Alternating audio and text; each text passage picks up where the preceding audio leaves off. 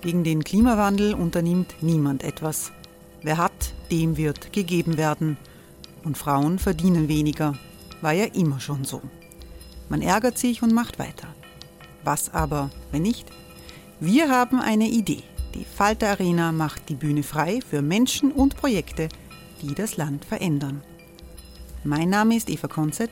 Ich leite das Politikressort im Falter. Und am Sonntag, den 26. Mai, veranstalten wir im Wiener Stadtsaal die nächste Falter Arena.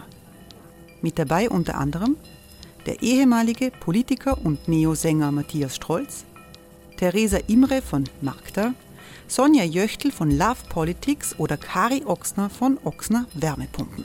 Machen statt jammern. Wir schauen uns an, wie das funktionieren kann. Kommen auch Sie vorbei. Alle Informationen und Tickets finden Sie unter falter.at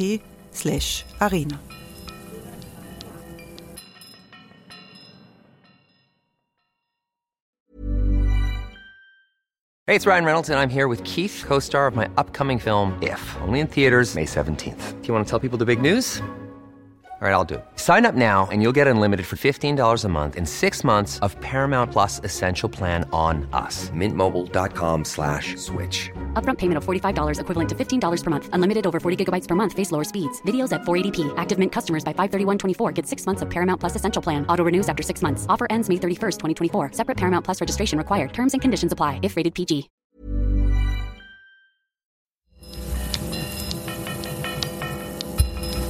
Falter Radio, der Podcast mit Raimund Löw. Sehr herzlich willkommen, meine Damen und Herren, zum Falter Radio, bei dem wir diesmal auf die Katastrophe blicken, die der Anschluss und die Machtergreifung der Nazis gebracht hat.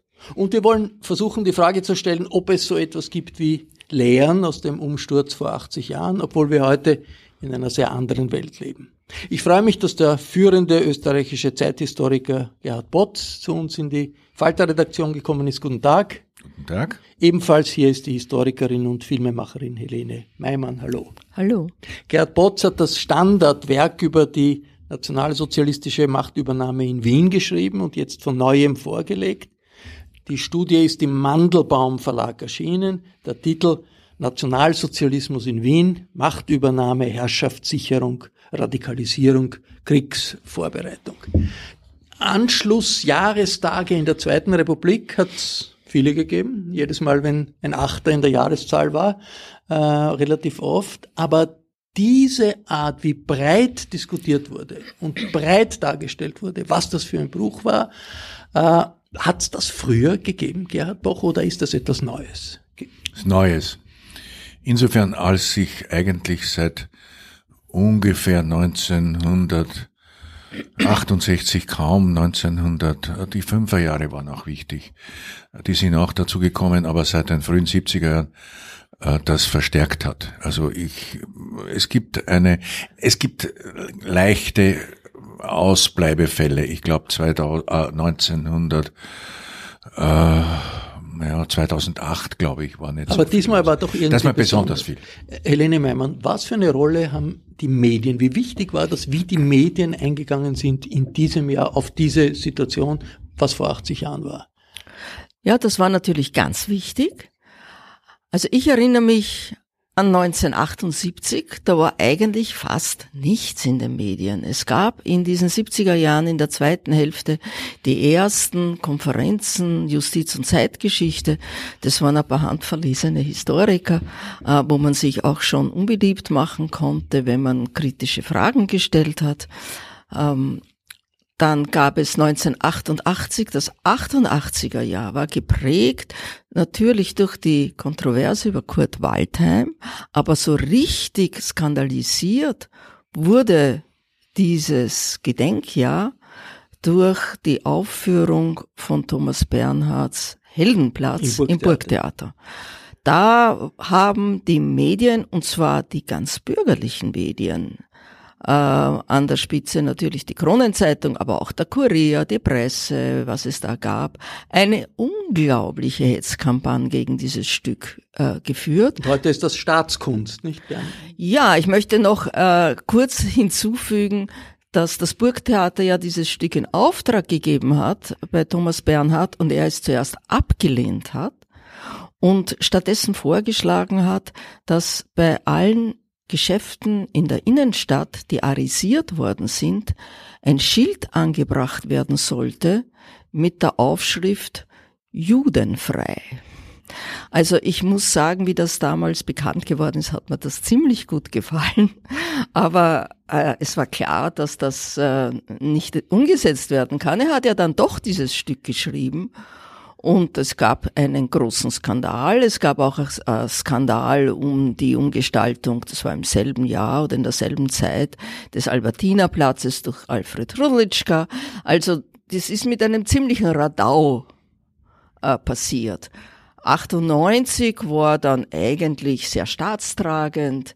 2008 äh, war ziemlich viel los, aber auch noch sehr, ja, die Schulen haben da viel gemacht und es gab Ausstellungen, aber dieses äh, breite Medien- und öffentliche Interesse, weil dieses Medienangebot ist ja auch angenommen worden jetzt von den Leuten, unglaubliche Zuschauerzahlen. Hunderttausende, die Hunderttausende. lange Zeit zugeschaut haben im ORF. Genau, über Stunden hinweg. Und der ORF hat doch eine führende Rolle bei dieser Art der medialen Darstellung Absolut. in, in, in, in diesem Jahr. Ja, nicht nur in diesem Jahr, eigentlich seit Mitte der 90er Jahre. Seit Mitte der 90er Jahre gibt es zunehmend Dokumentarfilme, Dokumentationen und dann auch ganze Zeitgeschichte äh, leisten im ORF. Gerhard Botz, ein Versuch zu erklären, warum das so breit wurde. 80 Jahre ist wirklich eine lange Zeit. Kann das damit zusammenhängen? Ich, vielleicht ein bisschen spekulativ, aber glaube ich, die Fra Frage ist legitim, dass wir auch zurzeit das Gefühl haben, dass wir uns irgendwie in einer Zeitenwende befinden, in Europa, international, äh, angesichts der demagogischen Nationalisten, die überall stärker werden, dass da das Interesse größer geworden ist. Ich würde davor warnen, also wie das oft geschieht, zu sagen, es ist automatisch die, das End, der Beginn der dritten Generation der irgendwie Beteiligten. Also dass diese Generationen sind nicht so nach Zahlen fixierbar, sondern das sind schon auch bewusstseinsmäßige, kulturelle äh, Abwicklungen. Aber es ist merkwürdig, äh, dass auch 80 Jahre, 90 Jahre nach der Französischen Revolution auch in Frankreich ein massiver Umbruch der Erinnerungsgeschichte entsteht. Sozusagen, dass die Revolution ein großes Ereignis wird, beginnt erst und auf der, dass sich die ganze Nation, sowohl die, die Linke als auch Teile der bürgerlich Rechten darauf beziehen in können. Frankreich. In Frankreich, in Frankreich.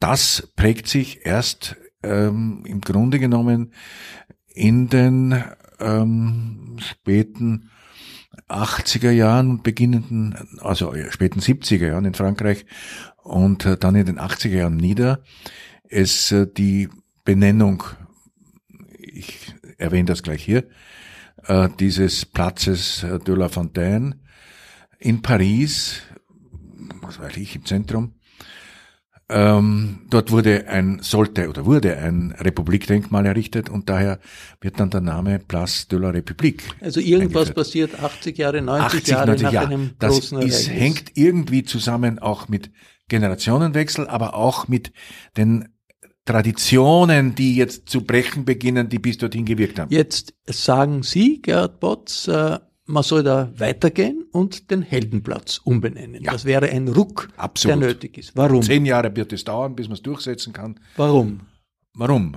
Weil Symbole, Namen das Bewusstsein prägen. Es ist nicht die Sprache, also die Bezeichnungen, sprachliche Begriffe, also auch sind nicht abzulösen von den Inhalten. Äh, weil auch eine Umbenennung etwa eines so symbolisch besetzten Platzes bisher gegen den immer linkes, republikanisches, demokratisches Bewusstsein hat ankämpfen müssen, jetzt umgekehrt wird. Sozusagen das, Normal, das Anormale wird begrifflich zum Normalen gemacht. Das dauert eine Zeit lang, wird nicht sofort gehen. Das wird heftige Widerstände geben. Also ich sehe schon also Widerstände aus dem Bereich einer Koalitionspartner der aktivierenden Regierung, des kleineren Ko- äh, Koalitionspartners kommen. Aber es muss nicht sein. Es kann auch sein, dass äh, sozusagen diese Koalition der, der Koalitionspartner, die FPÖ, diese, darf man so sagen, direkt Grot schluckt, um weiterhin an der Regierung zu bleiben. Den Heldenplatz umbenennen, haben Sie einen Vorschlag, wie man ihn nennen sollte? Platz der Republik.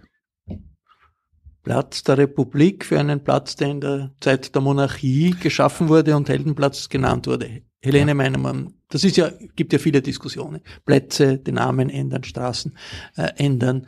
Äh, da ist dann immer die Diskussion, tut man die Geschichte im Nachhinein umschreiben.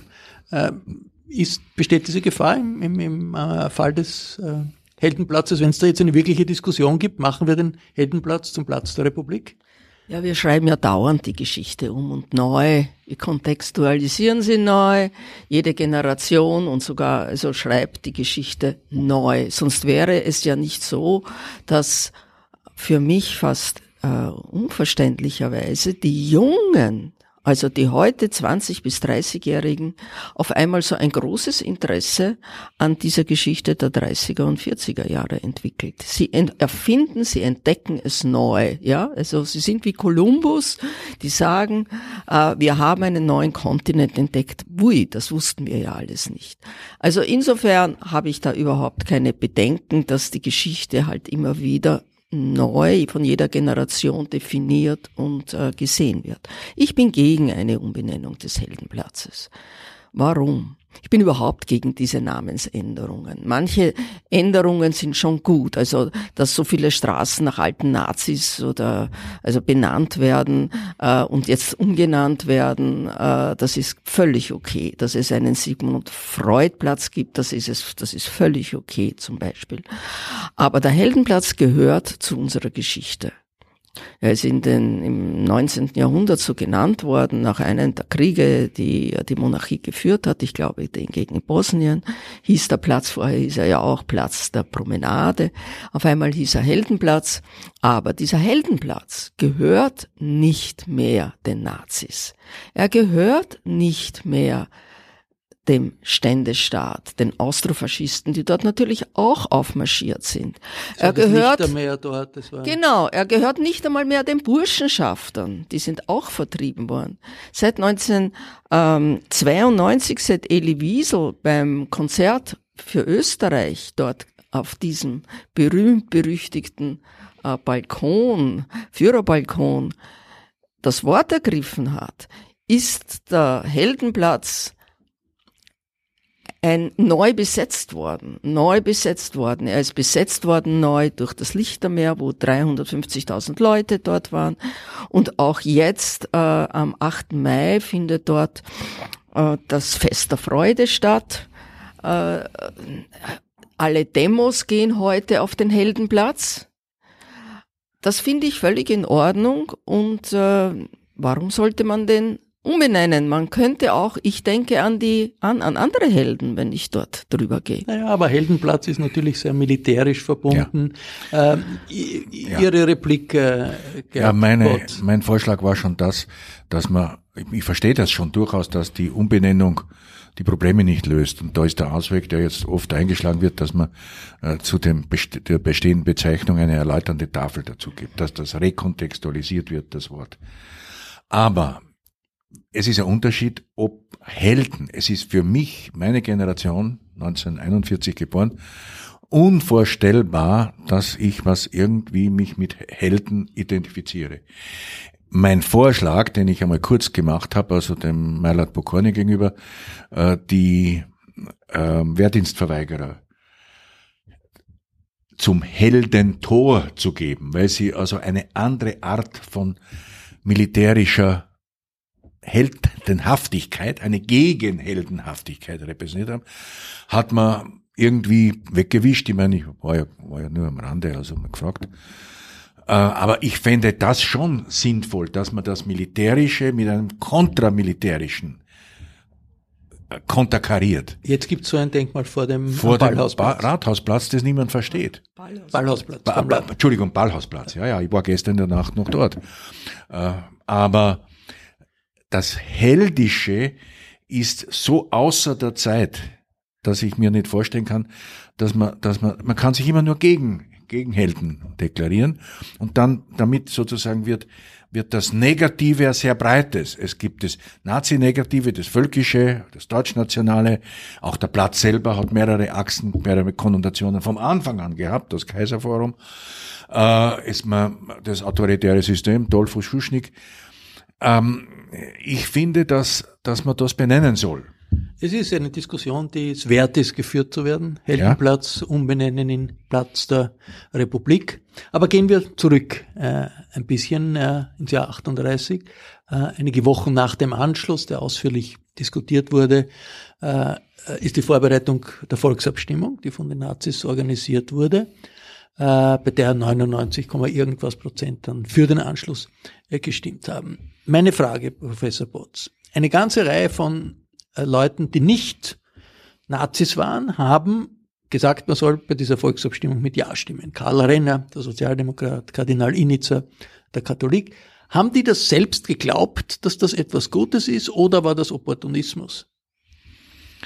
Ja, angesichts der bereits in den ersten Tagen eingesetzten Diktatur, den Diktaturmaßnahmen, ist es sehr würde ich sagen, es ist sehr leichtfertig und wir später Geborenen machen uns es sehr leicht, das als Opportunismus bezeichnen. Aber man darf nicht übersehen, und das wird oft in Österreich übersehen, dass Hitler wenig, wenige Tage nach der Vollziehung des Anschlusses, ich weiß jetzt nicht mehr ganz genau, das ist also schon in den, noch nicht einmal Ende März, in einer Rede in, äh, ich glaube, es war in Dan nicht in Danzig, das geht noch nicht dazu, aber in, in einer preußischen, ostpreußischen Stadt explizit sagt, der Anschluss ist vollzogen, das gibt, das kann nicht mehr geändert werden. Also ich zitiere das irgendwo in dem Buch. Er sagt das offen, mit Radio übertragen, ganz Deutschland und international hörbar. Also was ist, hat dann die Volksabstimmung noch für einen Sinn? Naja, das ist die nächste Frage. Aber das heißt, in dem Kontext steht das. In Österreich wird diese oder in der Nazi-Propaganda wird diese, äh, dieses Diktum oder dieser, äh, sozusagen, es ist ein Faktum, das gesetzt wird, das wird kommuniziert, aber es wird nicht offen gesagt. Äh, es wird, der Hitler deutet das schon an in seiner ersten Rede. Aber so massiv wird es nicht gesagt, weil der Nationalsozialismus international auch den Deutschen gegenüber und den Österreichern gegenüber auftritt als Erfüllung eines lang gehegten Anschlusswunsches, der demokratisch breit in der Bevölkerung verankert ist. Daher kann man nicht sagen, wir haben das jetzt gemacht, akzeptiert das oder geht's unter. Also die, die, die, die nachträgliche Legitimierung, die, die, die Einhaltung, scheinbare Einhaltung von äh, Regeln der Gesetzlichkeiten, äh, den Normen, sind, ist ganz wichtig in der frühen Phase des Nationalsozialismus, die immer noch in der Zeit also zu gelten, gelten Und das ist ja interessant, dass das ein Mechanismus ist, den es immer wieder gibt, wenn Eroberungsfeldzüge gemacht ja. werden. Äh, ja. Auch im 20. Jahrhundert, auch im 21. Jahrhundert. Also Wladimir Putin hat nach der Eroberung der Krim eine Volksabstimmung äh, durchführen lassen in, in der ja. Krim. Warum auch immer, die, die russischen Soldaten waren dort und das hätte nicht sehr viel geändert. Scheint ein Mechanismus zu sein für Diktatoren. Sie brauchen eine Legitimation, auch formal, des Volkes, der Völker. Ja, Legitimation in Zeiten der Demokratie. Also äh, diese demokratische Legitimation entsteht erst, ich meine, ich gehe jetzt nicht weiter zurück, entsteht im Grunde genommen erst mit dem Entstehen des Nationalismus. Ganz deutlich zu sehen bei der Einigung Italiens wo auch im 19. Jahrhundert, im 19. Jahrhundert, Mitte des 19. Jahrhunderts, wo immer auch nach den sozusagen mehr oder weniger von Scharen von nicht Söldnern, also marodierenden aufständischen Soldaten etc. nach Süden Volksabstimmungen abgehalten werden, die natürlich überhaupt nicht nicht organisiert gewesen sind, aber das ist im 19. Jahrhundert im, im Verbund mit dem Nationalismus unheimlich weit verbreitet. Und auch die Österreicher haben also sowas äh, in Venedig also veranstaltet. Also die Habsburger Monarchie war nicht gerade äh, legitimationsfreundlich, also durch demokratische Methoden. Und, und äh, Entschuldigung, es ist ein, interessant als, als doch eigentlich mit der Französischen Revolution die Idee der Demokratie allmählich so selbstverständlich wird, dass selbst die Gegner nicht mehr davon absehen können. Und das ist eine Situation, in der äh, im Land, in äh, besetzten Österreich nach dem Anschluss Euphorie nach wie vor ist. Die Nazis bestimmen, die, äh, haben die Hegemonie, bestimmen die äh, Stimmung in der Bevölkerung, sind in der Offensive. Aber äh, es gibt natürlich viele, die wissen, dass, dass hier äh, sich eine Katastrophe anbahnt. Äh, eh, Helene. Hey, I'm Ryan Reynolds. At Mint Mobile, we like to do the opposite of what Big Wireless does. They charge you a lot. We charge you a little. So naturally, when they announced they'd be raising their prices due to inflation, we decided to deflate our prices due to not hating you. That's right. We're cutting the price of Mint Unlimited from $30 a month to just $15 a month. Give it a try at mintmobile.com slash switch. $45 upfront for three months plus taxes and fees. Promo for new customers for limited time. Unlimited more than 40 gigabytes per month. Slows. Full terms at mintmobile.com.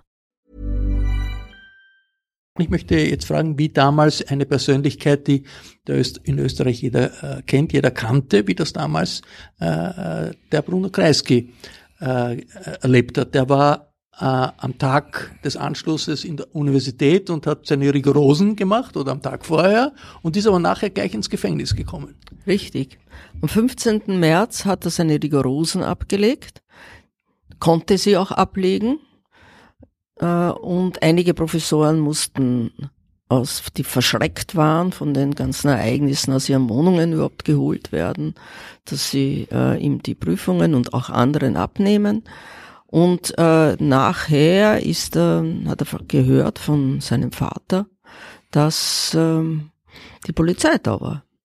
Und er hat sich der Polizei auch gestellt, weil sonst wäre seine Familie drangekommen. Zu der Gestapo, die Gestapo war. Er war nicht bei der Gestapo, er ist zur Polizei gegangen. Die haben ihn einmal ins Landesgericht gebracht, dann haben sie ihn in ein Notgefängnis in die Karajangasse gebracht. Und dann erst nach äh, einigen Wochen kam er auf den Marzinplatz, in das Hotel Metropol, da, damals schon Gestapo Headquarter.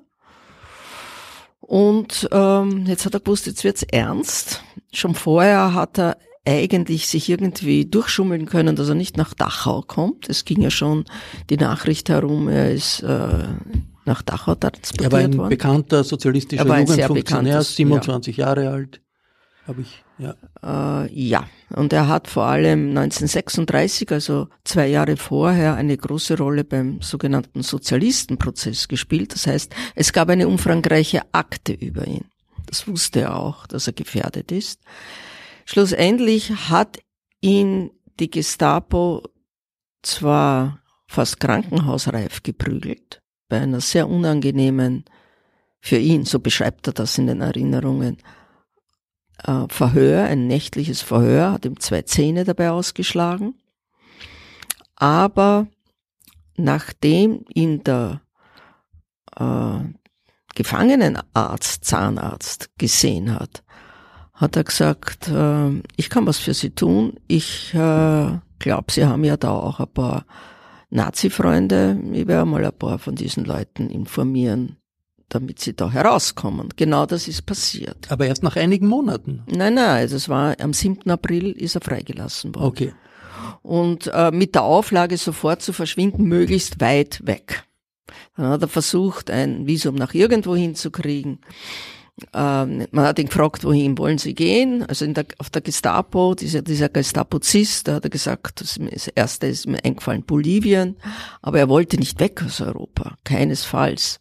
Und er hat nach einigen Tagen in der Freiheit die Nachricht bekommen, dass die schwedischen Sozialdemokraten ihm äh, eine Einreise verschaffen und ist mit dem ersten Lufthansa-Flug Wien Berlin nach Berlin geflogen. Anfang April 38. Im April noch, ja. ja. Und ist von mir nur, wie er immer erzählt, mit Robert Musilsmann oder Eigenschaften im Mantelsack, also ohne, um nicht aufzufallen als Flüchtling, ohne Koffer oder irgendwas. Und äh, ging nach Schweden. Hat er den schon gedruckt gehabt, den Mann ohne Eigenschaften? Der ist erst kurz vorher in der Schweiz zum ersten Mal erschienen. So erzählte Kreisky immer. Ja, muss man äh, einmal nachschauen, ob es den schon gegeben hat. Er hat sich wahrscheinlich gut erinnert. Ich meine, wie typisch war das für einen politisch Engagierten, so rasch sofort in die Fänge der Gestapo zu kommen und was ist mit seiner Familie passiert, seinen Eltern?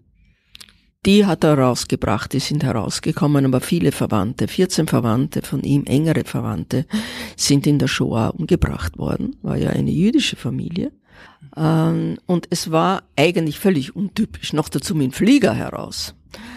Ähm, die äh, Gestapo hat ähm, lange Listen gehabt von Leuten, die sie verhaften will. Da stand er natürlich ganz oben, aber da waren, das wird immer vergessen, es waren nicht nur die Juden und die Linken, es waren sehr viele Vaterländische, äh, die verhaftet worden sind. Sehr viele enge ähm, Kombatanten vom Schuschnigg, Schuschnigg selber ja auch.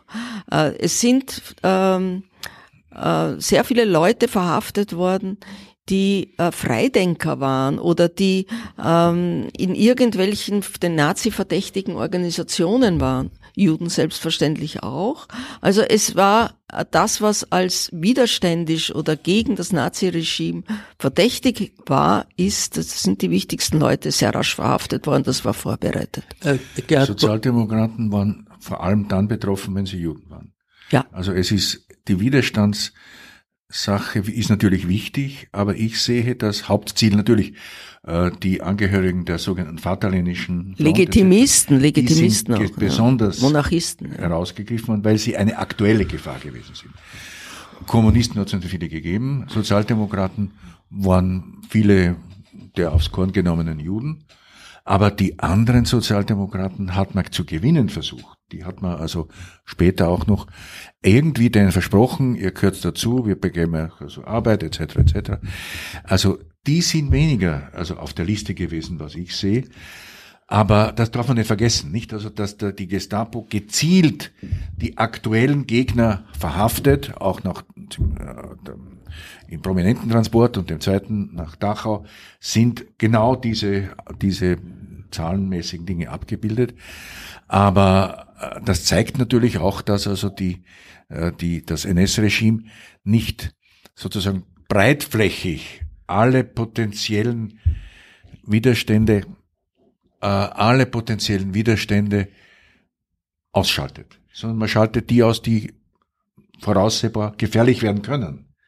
Und das betrifft in Österreich, und das ist auch weiterhin später noch wirkungsvoll, dass dieses autoritäre System einen Gegenfaktor gestellt hat. Die österreichische mm, rechtsbürgerliche, ich sage nicht austrofaschistische, aber rechtsbürgerliche, ständestaatlich autoritäre äh, Gruppierung, die den sogenannten Ständestaat getragen hat, äh, die ist nicht so leicht äh, zur Kooperation, überhaupt nicht, im Grunde genommen zur überhaupt nicht, nehme ich zurück, aber nur selten zur Kooperation gebracht worden wie die deutschen Nationalkonservativen und auch die preußische Aristokratie, die war offen für die Ziele des Nationalsozialismus. Die österreichische Aristokratie war habsburgisch-katholisch, die war ein potenzieller Kern der Gegnerschaft. Die ähm, Zeit der unmittelbar nach dem Anschluss, ich glaube, ich glaub, das findet sich auch in Ihrem Buch, ist eine Zeit, in der die Selbstmorde zunehmen, äh, ziemlich, ziemlich dramatisch. Schrecklich, ja. In, äh, in Wien. Äh, ich möchte noch äh, Professor Potts fragen nach einem, einer zweiten Person, Persönlichkeit. Sigmund Freud, damals über 80, äh, Begründer der Psychoanalyse, er versucht hat, die psychoanalytische Gesellschaft, die eine internationale Organisation war, in Deutschland durch Kompromisse mit den Nazis irgendwie am Leben zu halten, was nicht funktioniert hat, mhm. ist dann sehr rasch in äh, die Fänge der Gestapo äh, gekommen. Sie haben das er in selber ihrem, nicht. Es ist die, die SA war es zuerst. Es war SA zuerst. Wie, wie ist das abgelaufen? Kann ich nicht so genau sagen. Also da ein neues Buch, das vor wenigen Wochen erschienen ist, von einem Deutschen, glaube ich, genannt Flügge, ähm, äh, Österreich, Stadt ohne, ohne Österreich, Stadt ohne Seele, der beschreibt diese Sache nicht, nicht, ich würde sagen nicht mit letzter Autorität, aber der beschreibt also auf einem großen Subkapitel, wie es der Familie Freud gegangen ist in der Berggasse 19. Im Detail, es ist völlig, ich finde, das ist völlig typisch, wie, wie das beginnt, wie das abläuft.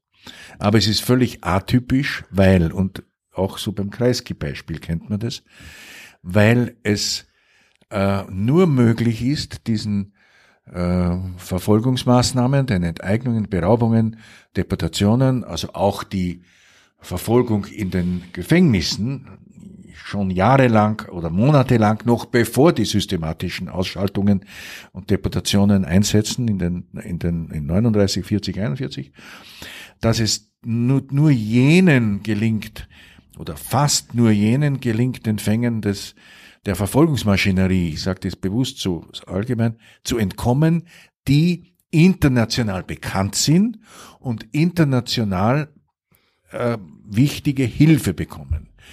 Äh, die Madame äh, Bonaparte ist ganz wichtig, weil sie natürlich die, also den britischen, französischen Hintergrund bereitstellt, wenn's dem, wenn dem Freud was passiert. Das war eine enge Mitarbeiterin des enge Mitarbeiterin. Ja, also ja, natürlich, also eine der, der Mäzeninnen auch von Freud, der Familie Freud. Und das ist ganz wichtig und ich finde deswegen ist es wichtig, weil es ja auch so hier Parallelen zu heute gibt. Aber diese, diese, diese Schutzwirkung von Bekanntheit Kontakte. und Kontakte und dann das Hilfestellen, Bereitstellen von Geld, äh, Besorgen von Visa, von Fahrkarten, das erfolgt bei Freud. Wie schnell ist das gegangen bei, bei der Familie Freud, Helene Meimann? Ja, also äh, im äh, Ende Mai wird Anna Freud, die Tochter von Sigmund Freud, von der Gestapo geholt, war einen Tag auf der Gestapo. Und da hat die Familie gewusst, sie müssen weg. Das war ein unmittelbarer Angriff auf die Familie. Äh, und es war eben die Prinzessin Bonaparte, die äh, da international einen großen Wirbel veranstaltet hat und auch ähm, geschaut hat, dass die Familie ausreisen kann. Äh, und zwar mit allem. Mit den Kunstwerken, den geliebten kleinen äh, Kunstwerken von Freud, mit der Bibliothek, mit der berühmten Couch, mit seinem Schreibtisch, also in der Wohnung ja, mit den Möbeln, in der Wohnung ist nicht sehr, und mit dem, mit dem Hauspersonal. Mhm. Also das ist wirklich eine ganz, äh, ähm, hat einen wirklich einen, einen äh, sehr eigenständigen Charakter. Das war nicht oft der Fall. Dass aber das ohne so die Familienangehörigen, also ja. die Schwestern des. Äh, ja, aber die waren nicht da. Freud war, sind, die, die Schwestern sind ermordet worden. Die Schwestern sind ermordet worden, aber die waren nicht in hier in Wien. Also wenn sie sozusagen vor Ort gewesen wären, hätten sie auch mitfahren können. Sie waren aber nicht da. Aber das Team rund um Freud waren ein Dutzend, über ein Dutzend Personen. Ja, also ja. 15, glaube ich, schreibt ja. der Flügge. Und, und äh, er ist, äh, und es sind ja von den an sich 100 äh, Psychoanalytikern in Wien fast alle konnten flüchten, bis auf drei oder vier, die, die sogenannten Arier, die sind hier geblieben, äh, die konnten hier bleiben, die sind alle nach Amerika und haben ja die Psychoanalyse äh, nach Amerika und in die Welt gebracht. Freud selbst ist nach London gegangen und hat dort das erste Mal in seinem Leben wirklich so etwas wie eine große öffentliche Anerkennung genossen. Das war ja sein letztes Lebensjahr. Er war schwerst krank. Er hat Kieferkrebs gehabt. Er wollte überhaupt nicht weg. Man muss sich das vorstellen. Ein schwerkranker Mann muss jetzt auf einmal die Stadt, wo er sein Leben verbracht hat, von heute auf morgen verlassen, aber es ist alles sehr smooth abgelaufen. Aber das war eine große, große Ausnahme. Die meisten sind Hals über Kopf, auch große Künstler und Wissenschaftler, geflüchtet, irgendwie raus aus dem Land, über die Tschechoslowakei, über Italien, über illegal, also legale Ausreise so schnell war ganz schwierig. Das war eine Fluchtbewegung, eine Flüchtlingsbewegung. Flüchtlinge Nein, es war eine, aus, aus, aus dem, eine von oben her angestoßene, angetriebene Verdrei Fluchtbewegung, eine Als Reaktion erzwungene Flucht, aber Vertreibung kann man das auch sagen.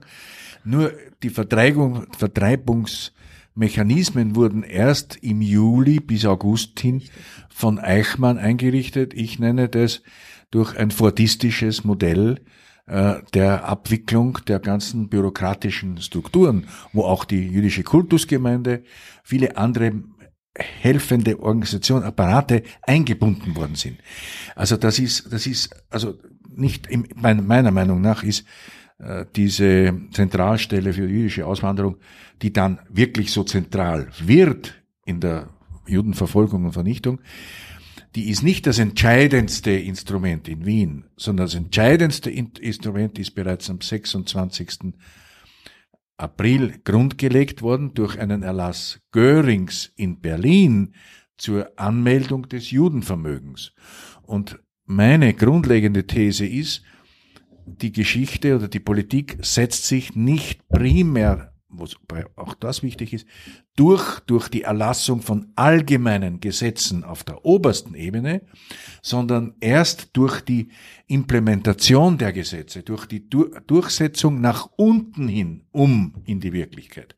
Und das dauert äh, im Dritten Reich auch in, im Jahr 1938 und auch später vergisst, verzichtet man auf diese Vorgangsweise zum Teil auch erst allmählich durch. Und erst äh, erst äh, und zunächst wird in Österreich diese Judenvermögenanmeldung oder äh, äh, ja ähm, irgendwie beginnt man das, aber dann kommt man sehr schnell drauf in Wien Nazis, also das heißt die die von den Nazis in Staatspositionen gebrachten Funktionäre, also Staatsfunktionäre dann im Grunde genommen ähm, dass man das nicht so leicht machen kann, denn es muss organisiert werden. Die Zahl der davon betroffenen Juden war so groß, dass das zu einem Chaos geführt hätte. Und dann beginnt man in Wien Ende April schon ungefähr und Anfang Mai zu entwickeln ein administratives System, ein praktisches System, äh, wie man die, diese äh, Judenenteignung abwickelt, dass sie sozusagen den Prinzipien Göring, der das also regional, äh, geregelt haben will, entspricht und beginnt auch die systematische sogenannte Arisierung. Bis dorthin sind das die wilden Arisierungen, dieser, die, die durch die äh, SA-Leute, durch die Parteileute, durch die Na Nachbarn etc. geschehen. Das durch wird die Nachbarn. Naja, Nachbarn auch. Aber Viele. Ja, ja, aber das ist ein Grund, warum dann auch die österreichischen Wirtschaftsfunktionäre der NSDAP, Raffelsberger äh, und etwa äh, und äh, der zuständige Minister auch noch in der österreichischen äh, Schlussregierung äh, einschreiten, weil sie fürchten, dass das jüdische Vermögen aufgelöst wird, aber auch, dass der Markt für die Klein- und Mittelgewerbebetriebe, die arischen Mittel zerstört wird, wenn man die jüdischen Klein- und Mittelbetriebe plündert und die Güter auf den Markt bringt. Das heißt, da greifen marktorganisatorische äh, Maßnahmen, Überlegungen in die Verfolgungspolitik ein. Es ist ein wahnsinniger Prozess, ein Prozess, der lang dauert. Der beginnt mit der Ausgrenzung führt zur Enteignung und dann führt zur Ermordung, äh, zum ja. Völkermord. Ein Prozess, der in Europa in der Form einzigartig ist, äh, aber dass die Dämonisierung einzelner Volksgruppen Gesellschaften zerstört, offene Gesellschaften zerstört. Das ist eine Lehre, die ja. äh, auch äh, bis heute weiterwirkt und die äh, nicht einzigartig ist, sondern die sich überall äh, zeigt. Das war ein Falterradio zu Österreich nach dem Anschluss. Ich bedanke mich beim Historiker Gerhard Botz, dessen Buch Nationalsozialismus in Wien das Standardwerk zu dem Thema ist, und bei der Historikerin und Filmemacherin Helene Meimann. Danke für Ihr Interesse beim Zuhören im Internet und auch auf UKW, auf dem Freirad, dem Freien Radio Tirol. Hintergründe historisch und aktuell, politisch, ökonomisch, kulturell finden Sie jede Woche im Falter. Dieses Falter Radio können Sie ja gratis hören, aber Journalismus ist nicht gratis. Den Falter können Sie abonnieren, das geht auch über die Homepage www.falter.at. Anna Goldenberg betreut den Aufnahmecomputer, die Signation kommt von Ursula Winterauer. Ich verabschiede mich bis zur nächsten Folge.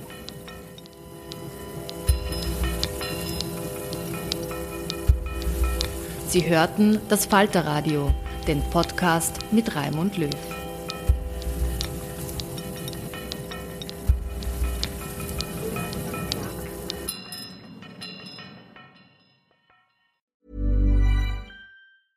Hey, it's Paige DeSorbo from Giggly Squad. High quality fashion without the price tag. Say hello to Quince. I'm snagging high-end essentials like cozy cashmere sweaters, sleek leather jackets, fine jewelry, and so much more. With Quince being 50 to 80% less than similar brands. And they partner with factories that prioritize safe, ethical, and responsible manufacturing. I love that. Luxury quality within reach. Go to quince.com slash style to get free shipping and 365 day returns on your next order. Quince.com slash style. Imagine the softest sheets you've ever felt. Now imagine them getting even softer over time. That's what you'll feel with Bowl and Branch's organic cotton sheets. In a recent customer survey, 96% replied that Bowl and Branch sheets get softer with every wash. Start getting your best night's sleep in these sheets that get softer and softer for years to come. Try their sheets with a 30-night guarantee. Plus, get 15% off your first order at bowlandbranch.com. Code BUTTERY. Exclusions apply. See site for details.